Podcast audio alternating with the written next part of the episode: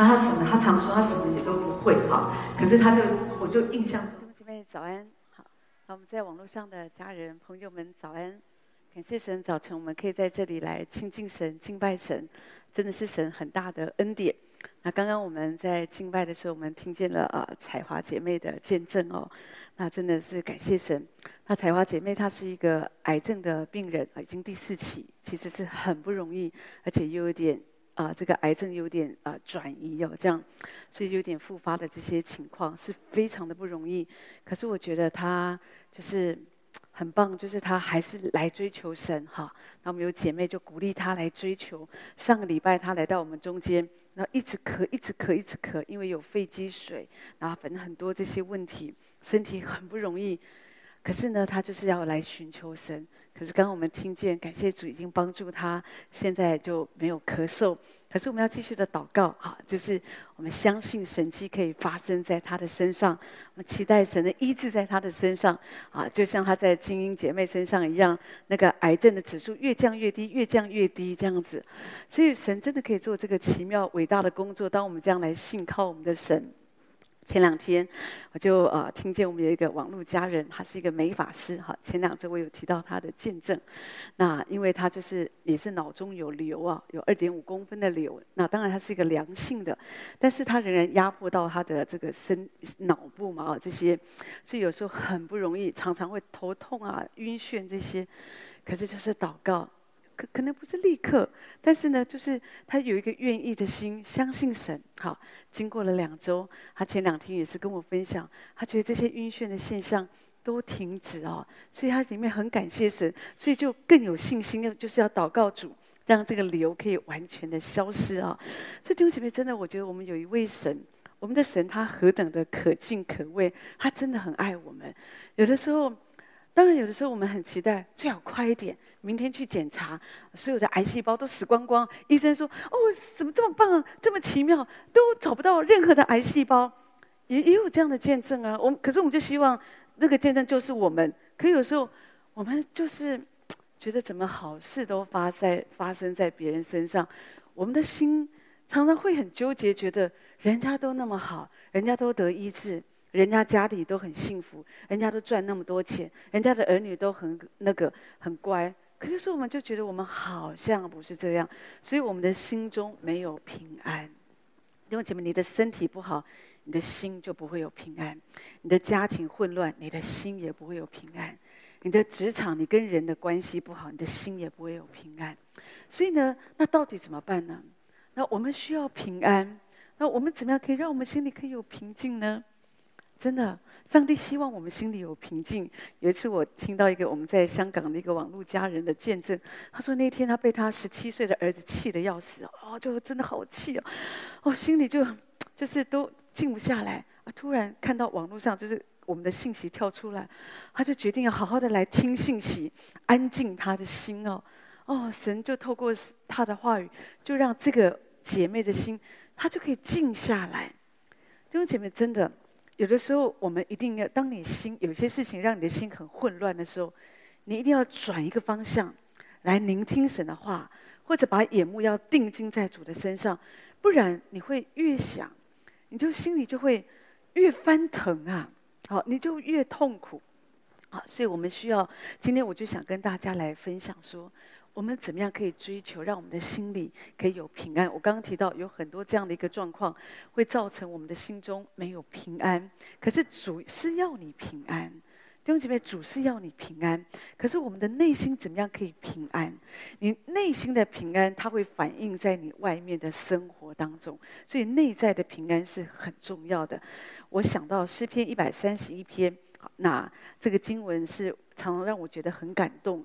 这里啊是大卫的诗，他讲到说：“耶和华啊，我的心不狂妄，我的眼不高大，重大和测不透的事，我也不敢行。我的心平静、平稳、安静，好像断过奶的孩子在他母亲的怀中。我的心在我里面，真像断过奶的孩子。以色列啊，你当仰望耶和华，从今时直到永远。”所以这里我觉得。啊，有一个有一个词很棒，讲到我的心平稳安静。弟兄姐妹，这个是我我觉得这是我们人生最大的幸福，就是我们的心可以平安啊、哦，可以平稳安静。弟兄姐妹，这件事情是很重要，有的时候真的不容易啊。可是我就想到说，我写这里哦，我就特别想到王牧师哦，我就真的觉得他就是一个平安的人哦。怎么说呢？至少在一件事上，我就觉得我就我真的是不如他，我一点都不如他，我真比不上他。我们。都大概有时候牙都会有植牙或者牙拔牙这种经验，弄牙齿的经验。我每一次我都要倚靠主，我都要把十字架摆在前面，紧紧的抓住神，用我的意志力倚靠神。包包括只是洗牙，我都需要这样，因为我牙齿比较敏感，我都这样紧紧依靠神。可是呢，牧师他不是，我就想到说他心真是很平安。有一次因为牙齿也是不是很舒服，后来哦大概就有点状况，就需要植牙。那大家知道植牙的过程，他需要拔牙，然后还要缝合，以后啊之后过一段时间，反正放骨粉啊，反正这些有一个过程。可是前面就是前置动作，光是那那些，光有一个机器在你牙齿叽嘎嘎，你这样就让你压力很大，你知道？因为它直接通到你的耳门，嘎，那个声音是无限放大的，是很可怕的。那那一次我就记得哦，其实不止一次，真的好，因为你知道牙齿有时候弄好多次嘛，它是一个过程啊。那我就就是牧师在弄的时候，我记得那次大概一两个小时需要在那里处理，我就听见医生哦，就声音比较大声，王先生，王先生，我就想什么事情啊？因为我就有点担心，因为有时候怕人在外，那个也是牙齿手术，我就怕说是什么事情，有没有什么状况，我就靠近一点去看什么事。王先生，王先生，先不要睡啊，先不要睡哦，等先不要睡哦，牙牙齿大一点，就是嘴巴张大一点，不要睡啊。我想说，怎么会睡着了呢？怎么会有人睡着了呢？怎么会有人心里平安到一个地步，好像机器在你的嘴巴叽叽嘎嘎通过你的嘴门、耳门，你还可以睡得这么平安？还要医生这么大声说“先不要睡”？弟兄姐妹，我觉得这就是我真的觉得，我心里觉得他就是很平安，这个不是一般人做得到的，真的好。那那所以我就想说。我也感谢神，他真的免去很多弄牙齿的恐惧。很多人弄牙齿都很恐惧的哈，所以我就觉得，对，求神也把这样的一个平安放在我们心中。不论我们有的时候去处理身体的状况，哦，或者有的时候我们面对生活，有时候一些一些事情让我们不平安。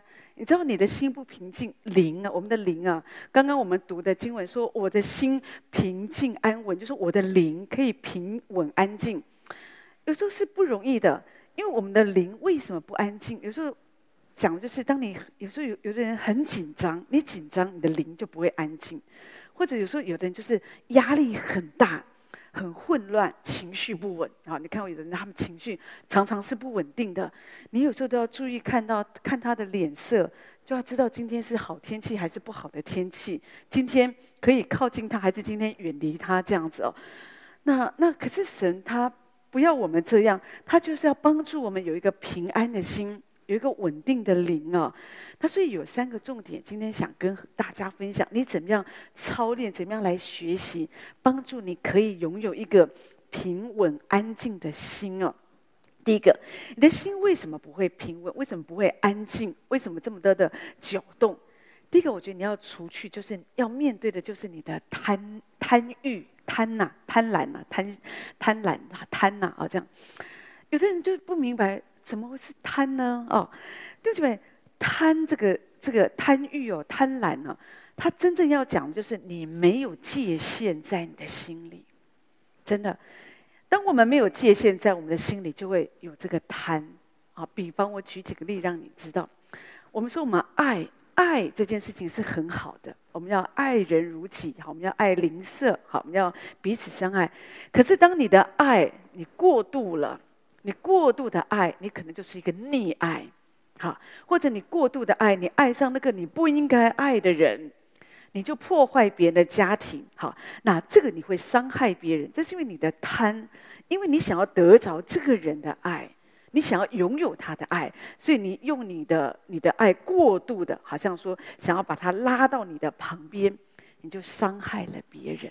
好，所以这个就是因为你里面的贪，所以我们就贪恋别人的丈夫，所以有的时候就会破坏别人的家庭。好，你的心从来没有人，你你因为有这样的一个爱，好像你的心可以有平安，不会的。好，或者有的时候我们在饮食方面，我们在吃的方面，我们没有界限，我们我们没有界限在我们里面，所以我们想吃什么，我们就吃什么。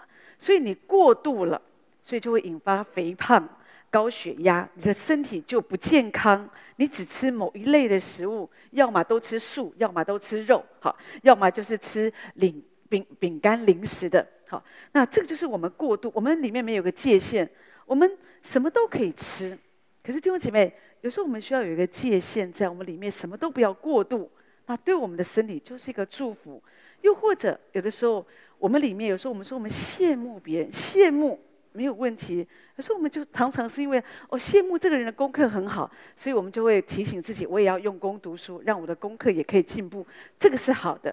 但是如果你没有界限，你过度了，你过度了，那就会引发什么？就会引发嫉妒。你本来是羡慕，后来就会引发嫉妒，就觉得为什么只有他有，我没有？为什么他这个人是这样，我不是这样？然后渐渐你就讨厌他。那或者你常常就进入那个比较增进的领，那这一些就是我们说的贪。好，一般人我们说贪就是我想要，我想，我想，我想。那可是如果你更更深啊，更进一步去探讨这个字，或者说它为什么会形成在你的里面？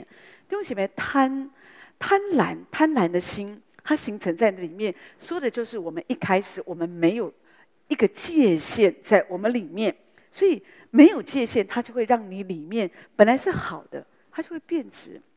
路西弗，我们知道其实他就是魔鬼嘛，但是他以前他不是啊，他以前神给他一个尊荣的位置，他是天使长，可是他就是因为过没有界限，他应该持守他的氛围，他应该就是赞美神、敬拜神，好好的带诗班，但是因为他过度，他就慢慢的他觉得为什么这些掌声，我我们唱歌。可是掌声是要归给神的，我也想要这个掌声，我也要，所以渐渐的那个心就变，没有界限，你没有持守在神给你的这样的一个一个一个，好像说一个氛围当中，你越线了，所以呢，就所以那个贪就在你的里面，所以最后我们知道。我们就知道，好，他最后的结局就是很糟糕，好，他那就被神重重的打下去。所以这个就是我们真的要注意的。我觉得基督徒，我们如果要过一个智慧或者过一个得胜的生活，你里面就是要有界限。如果你没有界限，你不不知不觉的，你就会越过了啊，超过这个线，你会发现你就进入那个贪里面。所以有时候我们不喜欢这个字，我们觉得说，哦，这个字好像。觉得很负面，当然很负面。但是如果你你回到这个根源，你发现哦，它的源头就是我没有界限，你就会发现哦，对。那如果是这样子，我们每个人都可以在很多方面，我们就可以留意嘛，在饮食啊，好，在跟人的相处，好，很多事情我们就可以留意。我们要有一个界限。当你没有界限，弟兄姐妹就会出很多的问题。人跟人之间出那么多的问题，就是因为我们没有一个健康的界限。好，我们没有在一个正确的界限当中，好，我们持守好那样的一个关系，所以常常就会带来很多的混乱。人跟人之间，人跟神之间也是这样。弟兄姐妹，真的，如果你可以有这样的一个界限在你的里面，有的时候，当然有些不好的事，你会就是你会限制自己，我不要这样做。可是你知道，有一些事情看起来很好，可是如果我们里面是有界限的。你不会觉得说这是好事啊，我我多一点做有什么关系？我就不管不管上帝的想法是什么，我还是要做好，因为我觉得这是好事，也不见得有的时候是好事，可是神不一定要让你来做，也有可能。比方大卫当他想要为神建殿的时候，这是好事，好建教会嘛，这是好事，可是神。却没有允许他做，为什么？因为他神觉得他他是个战士嘛，他手中流太多人的血，所以神是就拒绝他。可是神是让他的儿子所罗门来建造圣殿。可是大卫这个时候他并没有越过那个界限，他没有一个贪婪，他没有觉得不行，我就是要，而且现在我有权柄，我是王啊，我可以。他没有，他觉得神，你既然不要我做这件事情。OK，没有关系。那我可以做什么呢？主，你没有要我来建殿，可是你并没有说我不可以奉献。那他就为他的儿子预备，就是为为神的殿预备很多很多很多的奉献，对不对？这就是我们如果可以在这样的一个氛围里，你知道我们的心就会平安，我们就不会觉得神为什么你不让我做这个事呢？明明我有能力呀、我是一个王，我我有人力，我有权力，然后我有我有很多方面，就是各方面我我觉得我都很 OK，你为什么不让我做呢？你为什么要让另外一个人？有时候我们不知道。但是，当我们愿意，好像我们就是降服，就像刚刚经文说的：“耶和华神啊，我的心不狂妄，我的眼也不高大，重大和测不透的事，我也不敢行。如果神你不要我做，那神我愿意放下，在我里面有一个界限，我知道神你不要我这样做，我绝对不要去踩这个线，我绝对不要去得罪神。”就觉得这个非常重要，很多人不明白，所以有的时候我们就过度了。所以你你以为你得到，可是你的心不会平安。大卫因为他顺服神，所以我觉得他的心就可以有平安。你看以利沙的仆人基哈西。当以利沙他帮助乃曼将军，让他的皮肤得到医治，那乃曼当然他很感动嘛，所以他就是要奉献好多的礼物。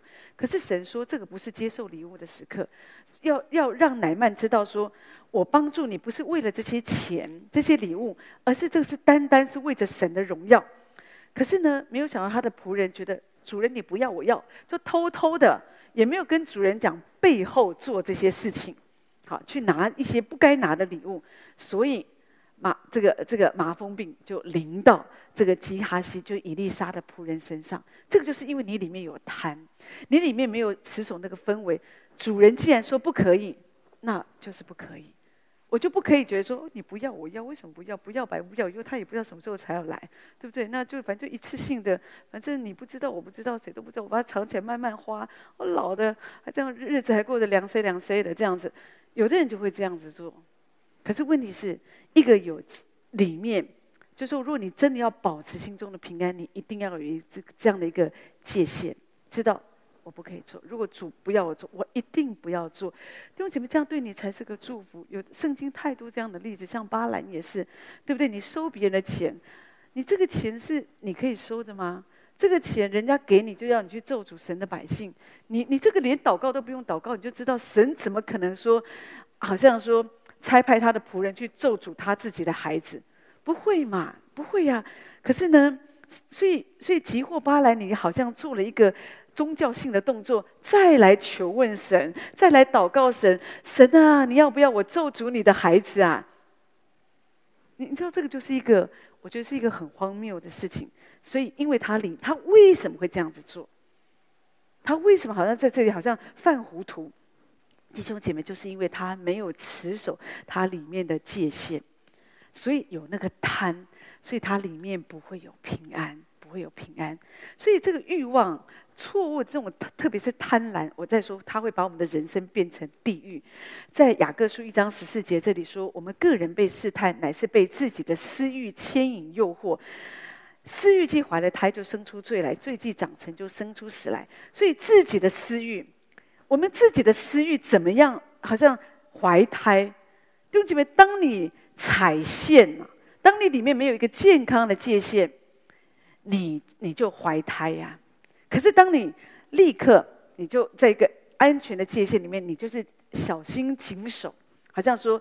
主，我就是我，我很留意，好，我就是按着神所教导我的，神要我做的，我来做，这是我的份。哦，那我就持守着，我就做主要我做的，主不要我做的，我我我一步我都不要去踩线。弟兄姐妹，这样子你的心才会有平安。所以，如果你渴望平安，你一定要对付你心中这个这个问题。我就想到我小学一年级的时候，刚开始去上学哈，那。我记得我爸爸他，我我爸爸其实当时他是一个非常朴实的人，很老实，他就是个老实人这样。那他什么？他常说他什么也都不会哈。可是他就，我就印象中他，我第一次上学，他就教我一件事，告诉我说，别人吃东西的时候，你就要走开哈。那我们家不是一个非常非常富裕的一个一个家庭，也蛮多的孩子，所以呢，啊，所以那个时候我不太明白为什么这样。可是当我越长大的时候，我每次思想到我爸爸告诉我的这个事情，我就觉得哦，这是爸爸的智慧。为什么？因为小孩哦，就是这样。小孩为什么常常回到家要闹？我要这个玩具，我要这个娃娃，我要这个书包，我要这个，我要那个，啊，都是因为他一直看别人有哦，这有新铅笔盒，哦，这有什么新的好玩的，他看看看看看，他就想要，完全跟。早年你看亚当夏娃的毛病是一样，看看看看哦，这个果子好吃，悦人的眼目，看看看看看，就就想吃。好，所以当有的时候我们要，我们不要看，说的是你要逃避这个私欲哦，你要远离这个会让你跌倒的现场。如果一个一个环境你在里面，你很容易犯罪，你不要一直停留在那里，赶快离开，赶快离开。那这个对我们。我觉得真的就是一个一个保护啊，一个保护。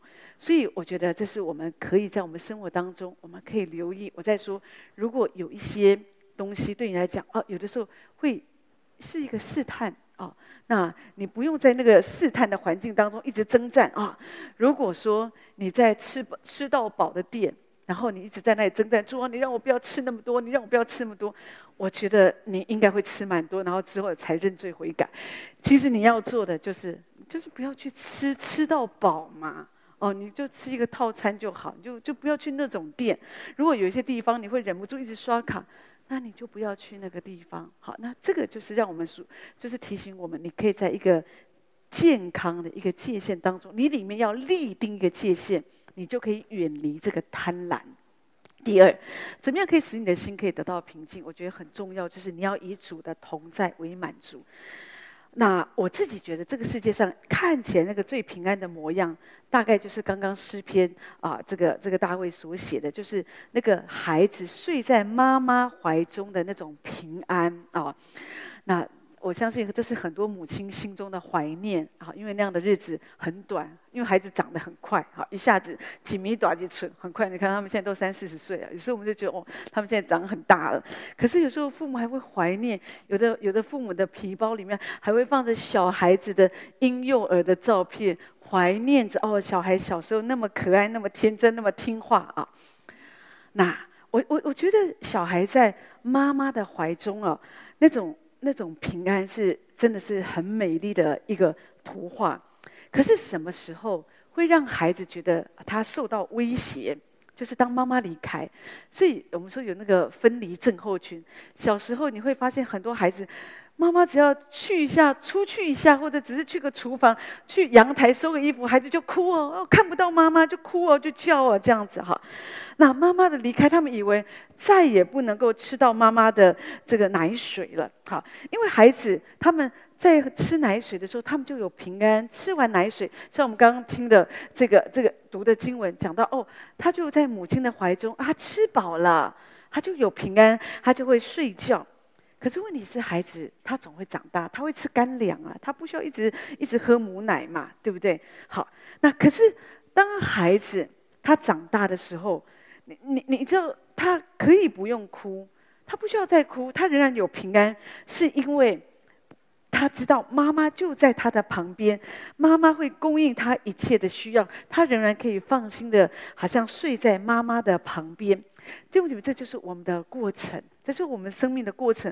我们不会一直停留在一个吃奶的阶段，我们会长大，会成熟。可是什么会让我们的心平静安稳？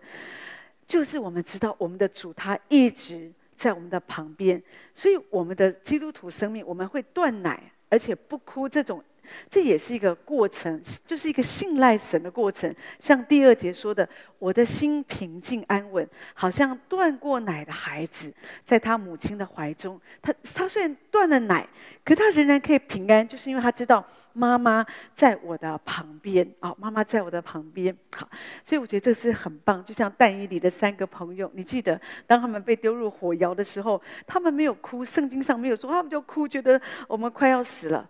他们说：“即或不然，这个就是一个孩子，他断奶了，可是他知道我的妈妈，我的神，他还在我旁边。他说：即或不然，即使神没有拯救我的生命，可是那杀身体不能杀灵魂的，我也不会怕他。哦，我知道主一直在我的旁边，所以我在患难当中，我仍然可以有平安。好，所以我觉得这个就是很棒，就是一个人他可以因为追求神的同在，他可以信靠神，他知道我的主。”他没有把我丢掉，他没有把我丢掉。我觉得这是很重要的信息，在我们的生活当中，在我们的信仰里面，弟兄姐妹，我我觉得什么会让你觉得你很踏实？你很踏实，就是就是主的同在啊，主的同在。那主的同在，你知道，呃，我们说我们吃奶，有时候是就是吃主的话嘛，哦，我们说吃主的话，我们读圣经，会让我们感受到力量。可是主的同在，这个是这样的一个氛围啊，它是非常的真实，就是你知道他在。我我不晓得你有没有一个感觉，就是比方我们家中，我们有好多人，对不对？可是哦，也许我们家中，也许我们的爸爸，哦，我们一直都在。所以在家的时候，就是在即使爸爸出国去玩了，可是我们觉得爸爸还在哦。哦，只是他在家里，就是还有他的气味，好，好，就总觉得爸爸还在，就知道爸爸在。可是有一天爸爸离开了，好，爸爸去天堂了，就是突然之间就会有一个很深的感触，就是知道爸爸就是不在了，好像突然之间那个那个感受。你就知道这个整个家庭里面，你就觉得就是他就是不在了。我我很难用啊、言语来跟你表达这样的一个感受。可是我知道很多人有这样的一个生命的体验。当你所爱的人他不在了，他就是不在了。即使你告诉自己他去天堂，哦，他好像出国了。有一天我也会出国，我会跟他在一起。哦，没有关系。哦，他其实他还在，他只是现在不在我们的家庭里。当然，这个是一个对我们自己是一个很大的鼓励。可是我们心里，我们真实的感受就是，他就是不在了。我们感受不到任何这样的一个氛围。所以有时候，为什么我们人会经过一段过程的一个哀伤？哈，但是你知道，这个就是我要讲的，我们的主，我们的主，你可以真实的体会、追求到一个地步，你知道我的主他在，他在。哦，所以在任何的时候。他这个神的同在，不是用一个字句讲说他永远与你同在，直到世界的末了，而是当你闭上眼睛，当你在行走，当你在做事的时候，你就是知道哦，我们的主在。可是你说，那我怎么样可以这样子追求到，好像我可以真实的感受到神的同在？我觉得我很幸福，很满足。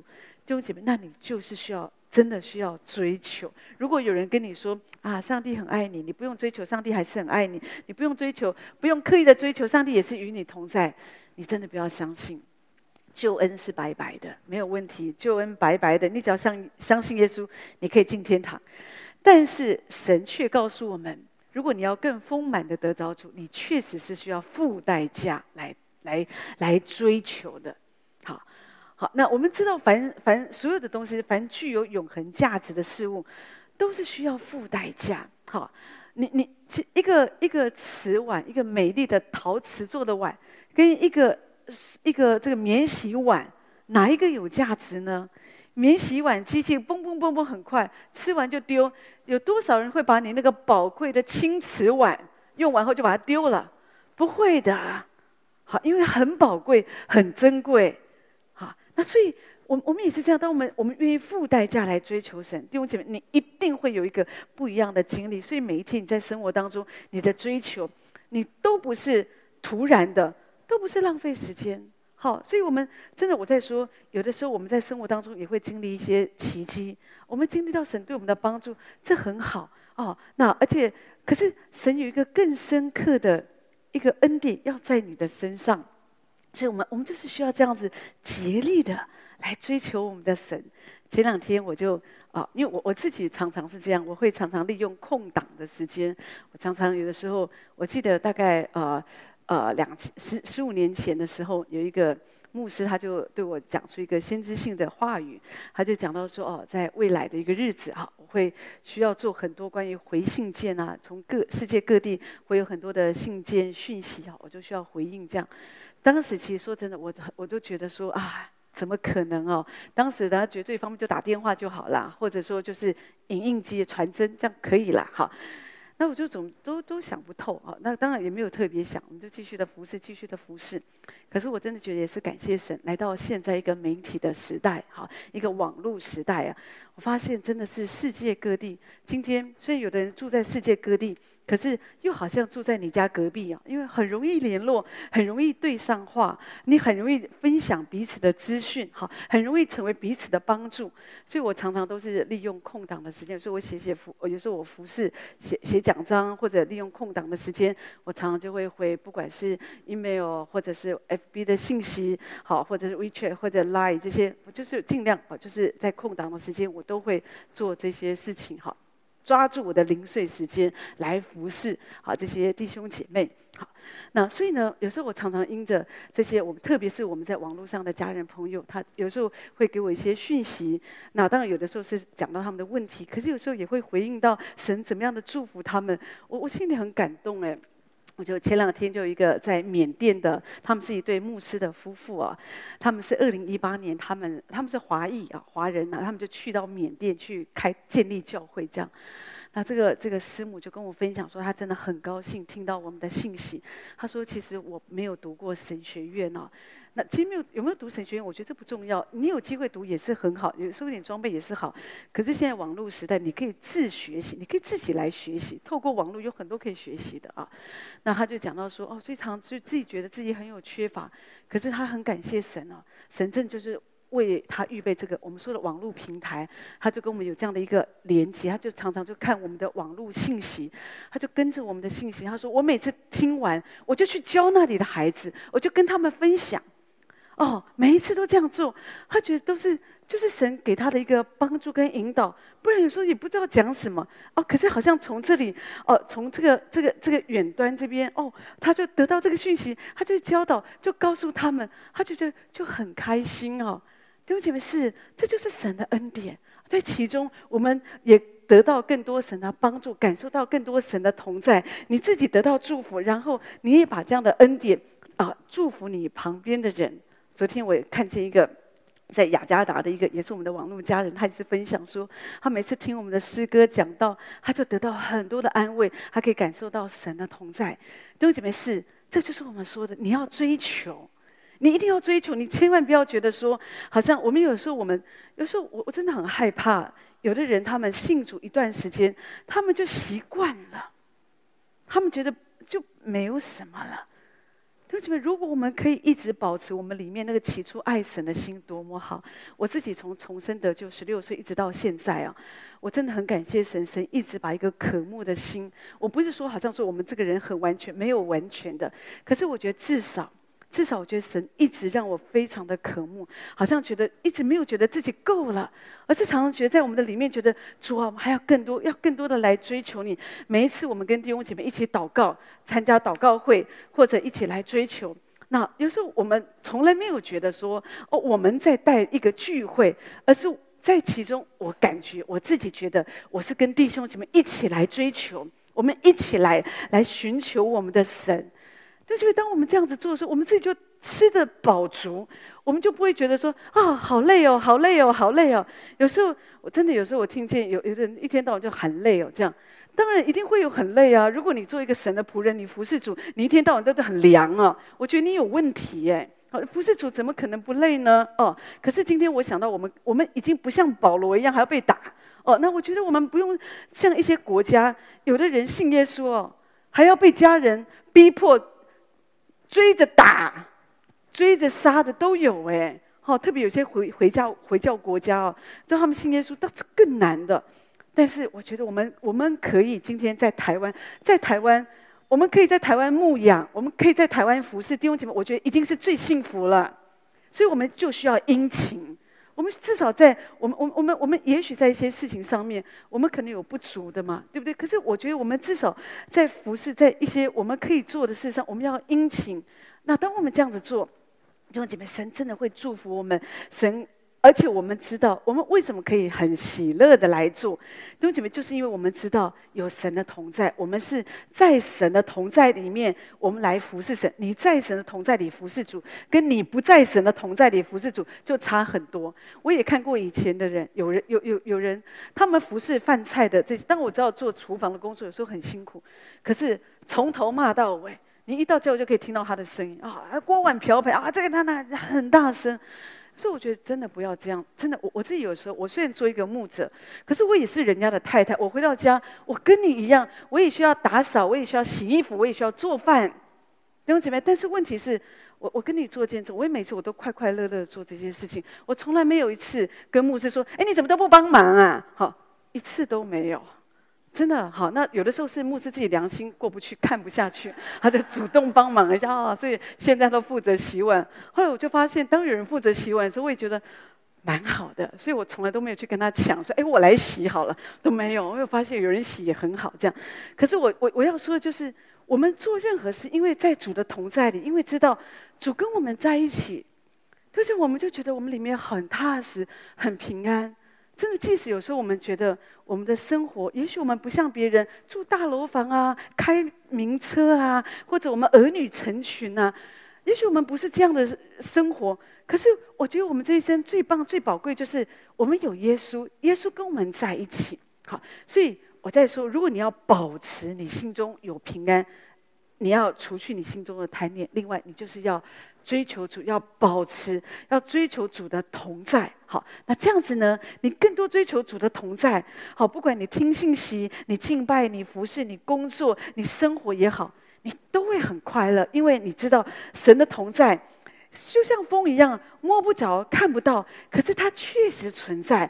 就像我们，我们今天如果说没有空气，我们就活不下去了。我们需要追求主，追求主的同在到一个地步，是主，我好像没有空气，我就活不下去一样。要这样子的来爱慕我们的神。最后我要讲的就是，怎么样让你自己的心可以平静安稳，就是你要把握现在。把握现在，《哥林多后书》第六章第二节说：“看哪，现在正是悦纳的时候，现在现在正是拯救的日子。”《马太福音》六章三十四节说：“不要为明天忧虑，因为明天自有明天的忧虑，一天的难处一天当就够了。”好，所以我们常常是为了将来的事很高兴哦，将来我的儿子会长大，哦，将来有什么事情我们很高兴。好，可是圣经却告诉我们的不是这样，当然会有将来的那个日子。可是圣经这里刚刚我们读的经文第三节说：“以色列啊，你当仰望耶和华，从今时直到永远。”也就是说，从今天一直到永远。今天我要因神而快乐，明天我要因神而快乐啊！我将来也要因神而快乐。所以要仰望神，从今时直到永远，讲的就是永远的现在。每一天我们都要学习活在现在。有的人只在意未来，未来我要结婚，未来我要买房子，所以为了这个盼望，一直努力，一直努力，一直努力。好，可是我觉得我们不是这样，我们要，因为你根本就不知道你的未来是什么，你一直想你的未来，哦，未来你要做什么？你明天中一个风，或者一个突发意外，你就没了，真的。所以，其实我觉得我们应该要学习活在现在。我现在有没有做主要我做的事？明天会如何？我们根本就不知道。我们只能说：主啊，你保护我，主求你把长寿命给我，给我更多的日子，让我可以为你而活。这个是可以的。可是你根本不用去想那么多。我的未来，我在说，我们就是不知道我们的未来会是什么。最后，我想用一个故事来来做一个结论呢。你知道有一个，这是很有名的畅销的作者，那这个书名叫做《礼物》啊。里面就讲到一个老人家跟一个少年人说：“我要把一个最好的礼物送给你，会让你一生都很幸福。”可是他却没有告告诉他说这个礼物是什么。这样告诉这个这个老人家，告诉这个少年人说：“你自己去找。”所以这个少年人他很努力的去寻找，努力的去寻找，他就是找不到哈。然后慢慢的他就觉得哦，时间就这样过去，他也忘记了，他就忘记这些事情哈。可是后来他慢慢长大了，他去工作，哈，他也，可是，在公司里面也没有什么，就一直没有升职这样，所以他对他的人生他也没有那么满意。可有一天他突然想到这个老人家说的这个礼物这件事情，他就是再去找这个老人家，好，那老人家也没有直接跟他说礼物是什么，他只是告诉这个少年人，这个少年人现在已经长大了，他是个大人了，他说，请你回想一下。一直到现在，在你人生当中最快乐的时光是什么时候？好，那这个少年人他已经长大，他想想想，突然之间他领悟到，哦，原来老人家说要给我这个礼物，这个礼物英文礼物叫做 present，好，说的就是这个这 present 说的是礼物，可是它也可以翻译在英文也可以翻译是现在。present 讲的是现在，也是这一瞬间，这个时刻。所以这个故事，这本书，它真正要告诉我们，就是你不管做什么，你要专注现在这个时刻，你就可以领悟到。哦，我很幸福，这个时刻我还可以活着。哦，这个时刻我可以听讲道，我可以敬拜神，我还可以呼吸。哦，这是神的恩典，我还可以走路，这是神的恩典。弟兄姐妹，这就是幸福。所以，如果你渴望你的心、你的生活每一天，你可以有平稳、安静，你可以活在平安当中，没有混乱。有三个重点，我觉得是我们可以操练。第一个，你要除去你的贪欲。我在说，有的人不明白，只是用禁欲主义的那种观念。我我我不要这，我不要，我不要，我不要，不是不要，而是你要立定界限。你里面有界限，你会发现这个贪欲不会在你的里面。好，所以这是我们可以做。第二，你要以神的同在为满足，所以要常常追求神的同在。第三，要活在现在，要看现在，活在现在，那你的心就不会混乱，就会有平安。可是最后，我想再说，如果啊，特别是我们在网络上的家人朋友，如果你听了我们的信息，你真的觉得说得到很多的帮助，我再一次的鼓励你。我再说一个信息拯救一个灵魂。这个时代有很多人很混乱，一个信息拯救一个灵魂。你只要在我们的网络上订阅沟子口喜安堂，然后你给我们按赞、按分享，分享给你周围的人。你不知道你要帮助这个人怎么样从一个混乱、一个紧张、压力、充满不安的环境情绪当中，他可以得到释放。我觉得让我们一起做福音的使者，至少这是我们可以做的。这个时代是一个自媒体的时代，我们人人都可以做，人人都可以分享。那一天我想到，那天摩西跟主说：“主，我不能，主要他服侍，主要他去为主，好有一个使命在他身上。”摩西说：“我不行。”那我不，我是拙口笨舌的，我不会讲。主就跟他讲：“OK，好，那我我我我用你的哥哥亚伦取代你的口替你讲。今天也许你也是拙口笨舌的，好不好？让我们的网络，让沟子口喜安堂的网络为你讲，让我们替你讲。你只要按订阅、点赞、按分享啊，记得按小铃铛提醒你，每一天要读神的话，每一天再来追求神。”我相信对你的人生一定会是一个极大的祝福。让我每天来依靠神，活在神的平安跟祝福当中。一起来唱这首诗歌，能不能？那请牧师为我们做祝福祷告。